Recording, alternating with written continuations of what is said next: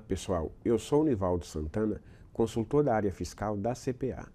O tema de hoje é sobre a isenção parcial do ICMS no estado de São Paulo.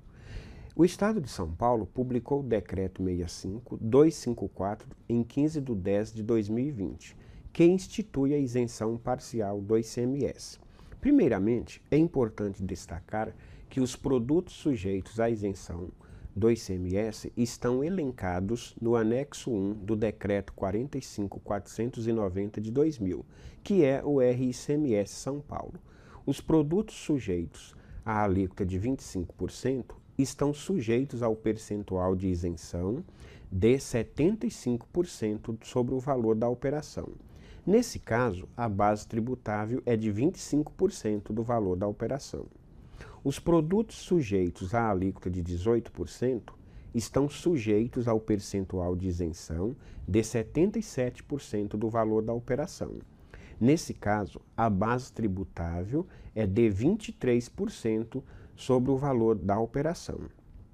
Os produtos sujeitos à alíquota de 12% ou a carga tributária de 13,3% estão sujeitos ao percentual de isenção de 78% do valor da operação.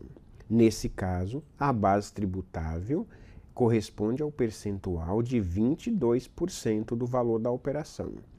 Os produtos sujeitos à alíquota de 7% ou à carga tributária de 9,4% estão sujeitos ao percentual de isenção de 79% do valor da operação.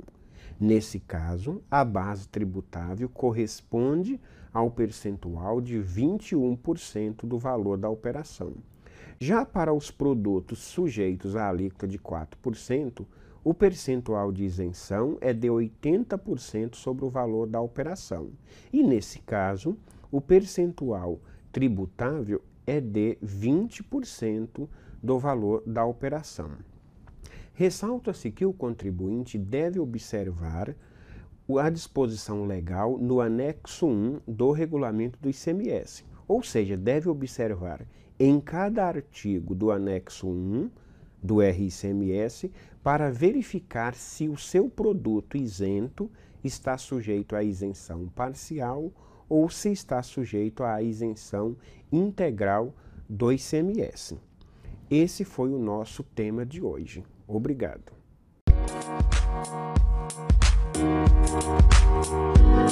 Música